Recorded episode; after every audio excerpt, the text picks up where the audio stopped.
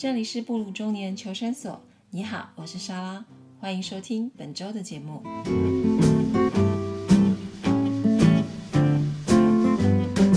Hello，大家好，我是站长莎拉，这里是布鲁中年求生所的第五集，很高兴又在空中跟大家见面喽。不知道大家这个礼拜过得怎么样？嗯，可能是因为我上礼拜真的太忙了，所以我觉得这个礼拜。完全都提不起劲来，然后每天早上都非常想要赖床，不是非常，就是真的在赖床。然后起来之后，我觉得就是还蛮提不起劲来的。不过还好，昨天还是有写出了一篇文章。然后那篇文章是关于我就是十一月初的时候做的一些新创业者的采访。然后这些新创业者呢，刚好都是七年级生。所以我有一些新的想法，就把它记录下来，希望大家有空也可以上去看一看。忙完了那篇文章之后呢，这个礼拜为什么会想要分享，就是关于中年职场这个主题，是因为前几天的时候，布莱恩有跟我说，他们年底因为有人力需求嘛，所以也有在招募新的员工，然后他竟然收到了他的以前同事的履历表，那当然年纪也就跟他差不多了。然后这个让他有一点点的嗯感慨，然后我就会回想起当初，呃，在我们公司要结束之前，那时候布莱恩就已经有重返职场的打算。然后那一段时间，其实坦白说，找工作真的是非常辛苦，然后也很困难，因为其实坦白说，我们跟职场上已经有很长一段时间的脱节，然后加上呢。他想要重新回职场的产业呢，跟我们那时候创的产业，跟我们创业的产业其实是完全不相关的，所以等于老实说，有一点从头从零开始。嗯，所以那段时间其实我的记忆真的蛮深刻的。然后刚好又适逢年底，我相信很多人，嗯，应该就是如果有转职的打算，也都会在这个时间开始慢慢的找工作。所以我想要分享布莱恩那时候那段时间的一些心情跟心路历程，主要是想要告诉大家，其实大家已经呃就比较 lucky 了，因为如果你们都一直在职场上面的话，那你们的转换跑道可能只是去不同的公司而已，那样的困难度我觉得相对会低一点，然后挑战挫折我觉得会少一点。当然，因为年纪的关系。多少比年轻人的求职来说，呃，有困难。中年人重新找工作，我觉得其实是有很大的阻碍在。不过，我还是希望透过布莱恩的一些求职经验分享，想要告诉大家，就是不管困难再多啦，可是这都是我们自己的人生。我们自己的人生，如果自己放弃了，那有谁会在乎我们？所以这些。新的希望大家对大家有帮助，也祝大家如果在年底想要找工作换工作，也都能够顺顺利利。然后这一篇呢，就是我在去年发表的，就是关于中年大叔求职记，没有资格放弃的人生。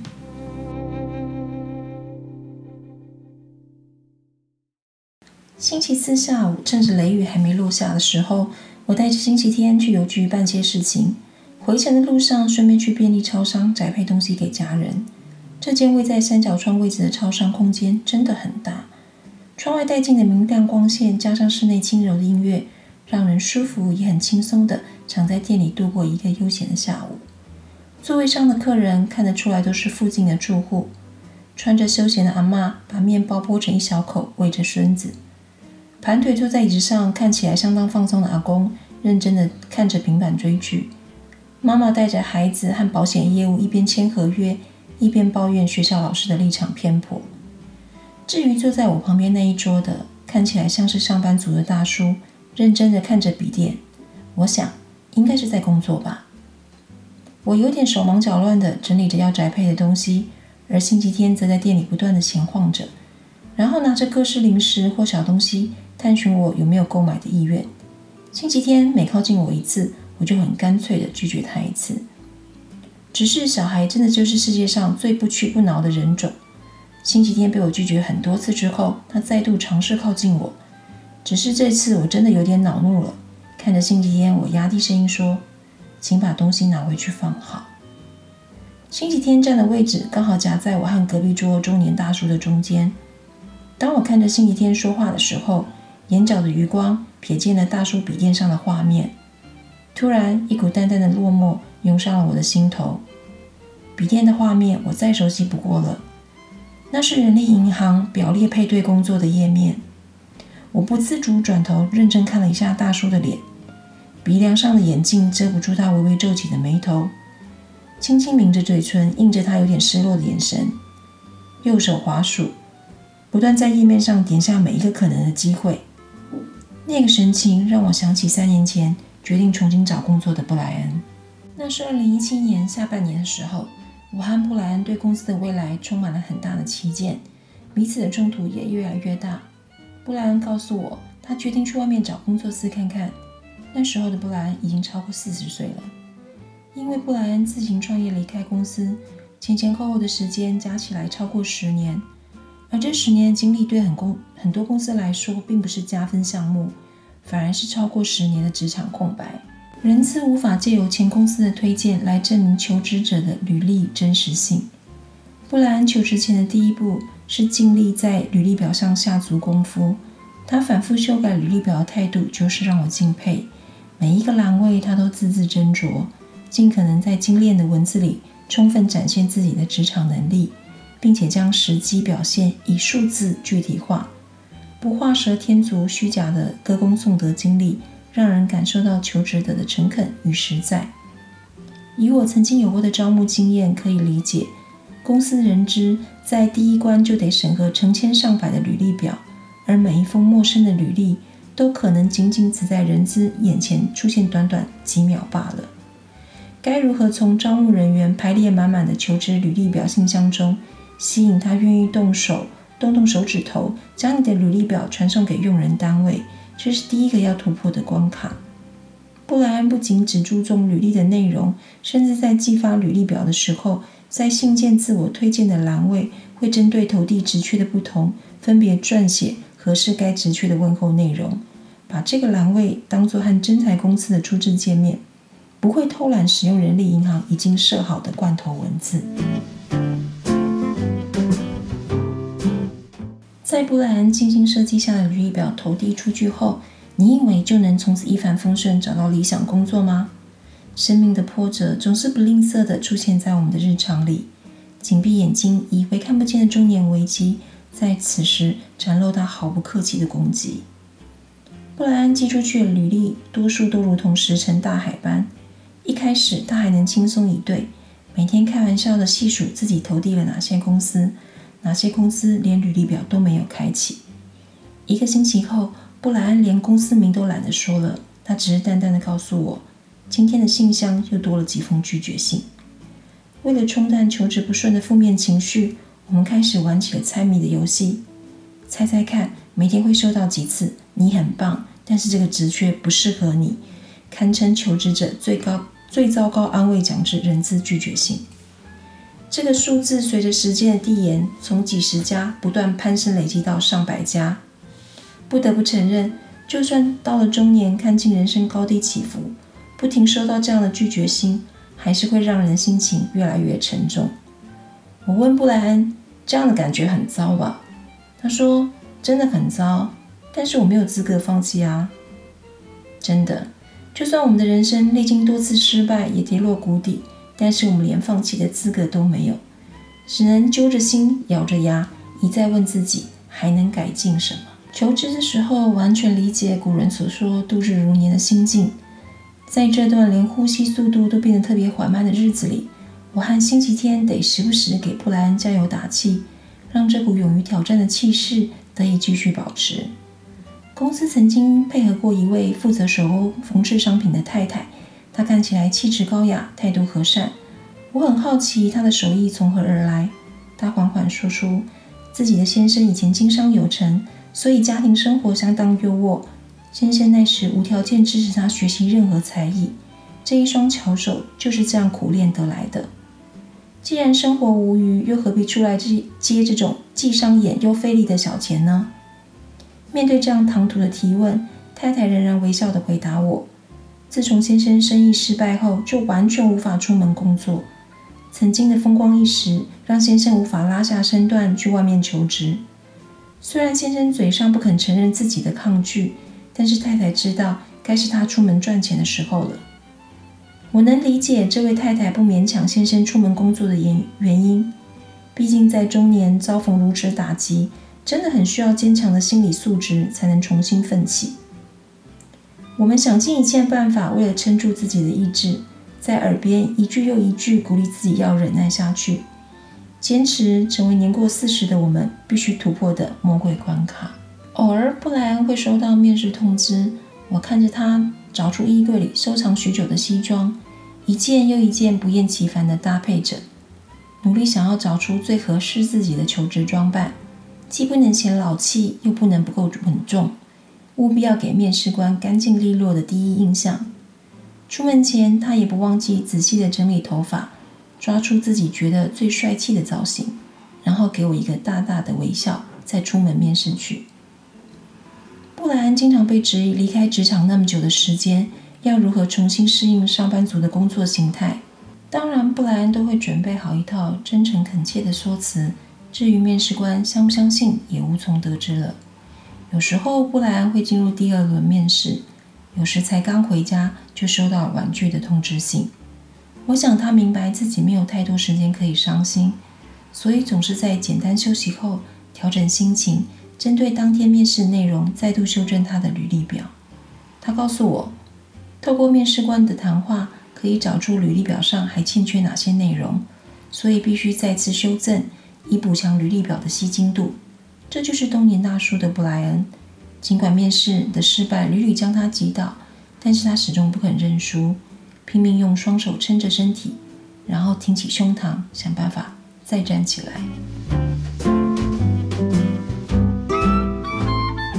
在求职的过程中，当然也有征才公司表现了对布莱恩极大的兴趣，但是，一谈到薪资，就总是不了了之。这就是中年求职第三个困境。中年求职者经济负担当然不小，但是公司愿意提供的薪资总是很少。所以布莱恩也不得不婉拒一些工作机会。毕竟中年之后卖给公司的是自己成熟的工作经验，提供的是有智慧的处事能力。太过自我贬低的薪水也会影响工作的稳定度。但是如果当下经济压力已经到了负担不起的地步，我必须诚实的说，工作还是先求有再求好，否则光面对每天要支付的费用，都会让一个家庭面临崩溃的紧张边缘。对于愿意弯下腰、放低身段的中年上班族们，先求得蹲点的位置，在等待要起的机会。我真心理解你们是用尽生命在为自己的家庭付出啊！求职磨了将近五个月后，布莱恩收到一家令他感到惊喜的面试通知。一如往常的，他慎重地参加了面试。这会儿是一次闯过了两关，通过了人资和用人单位的面试。不过，为了慎重起见，他们要求必须和总经理进行一次正式的简报。布莱恩非常用心准备对方指定的简报主题，一次又一次的在家演练简报的内容，调整说话的遣词用字，力求平时专业不浮夸的简报呈现，并严格要求在指定时间内精准结束。最终，简报完美结束了。在他刚进家门没多久。他收到了公司电话通知录取了，薪水也有点超乎自己的预期。这场跑了将近五个月的求职马拉松终于落幕了。于是布莱恩重新展开他暌违十年后的大叔上班族生涯。这段时间我知道他心里难过，看着他屡屡受挫，我真的帮不了什么忙，只能和星期天陪在他的身边，期盼他能慢慢咀嚼消化这个修罗职场。带给中年大叔的困难与挑战。终于，我打包好准备寄给家人的包裹，也填写完宅配表单，招招手，告诉星期天我们要回家了。站起身来，我绕过隔壁大叔的背后，大叔的背影仿佛有千斤的重担挂在肩上。我不敢和他搭话，怕吓着了他，只好默默在心里为大叔加油。加油吧，大叔！只要我们死命的用手撑着，就有站起来的机会；只要我们拼命用脚踩着，就有不被推倒的可能；只要我们忘命用肩顶着，就不被压扁的空隙。大叔，打起精神吧，无论什么事都能重新开始的。寄出了包裹，我们离开了便利商店。店外的阳光依旧耀眼，空气依然湿润。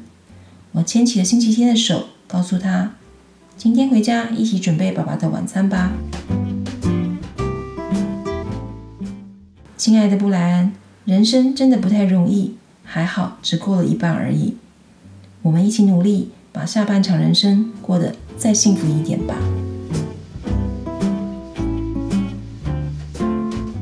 以上就是这篇关于当初布莱恩在找工作的心情分享，当然是从我一个旁观者的角度去看他的心境转变。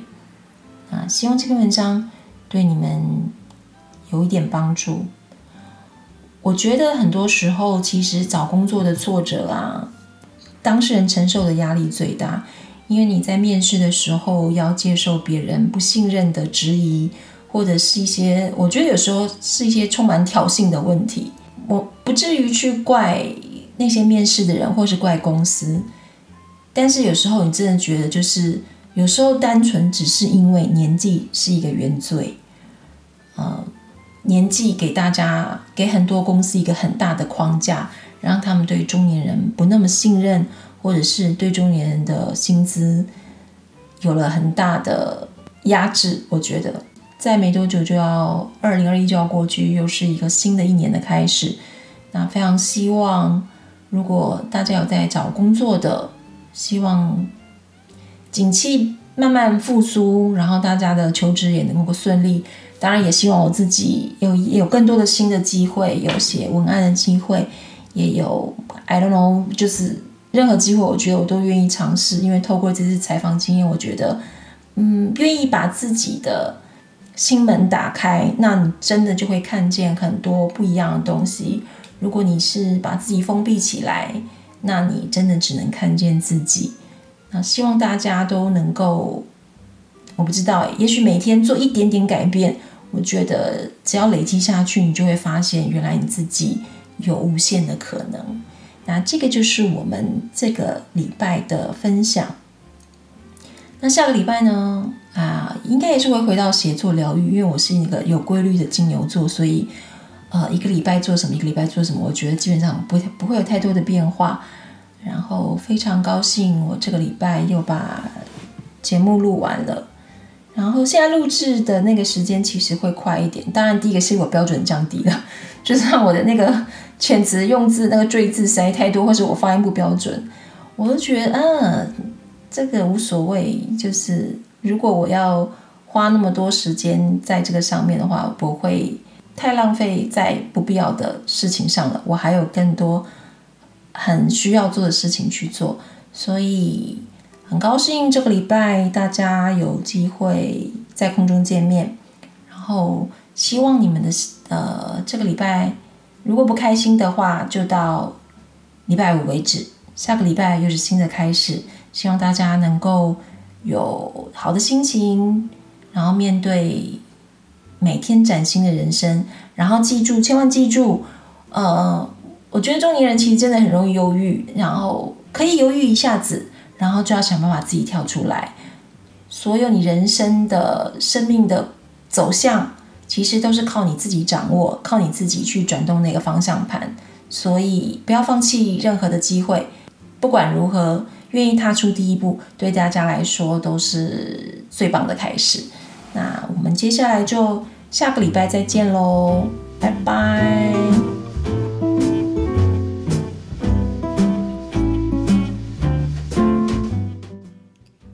节目就到这里结束喽，谢谢大家的收听。布鲁中年求生所每周五定期更新，欢迎大家订阅我的节目，也要记得给我评分哦。有空记得到我的网站 afterfortyinme.com 逛一逛，我们下周五 podcast 再见喽，拜拜。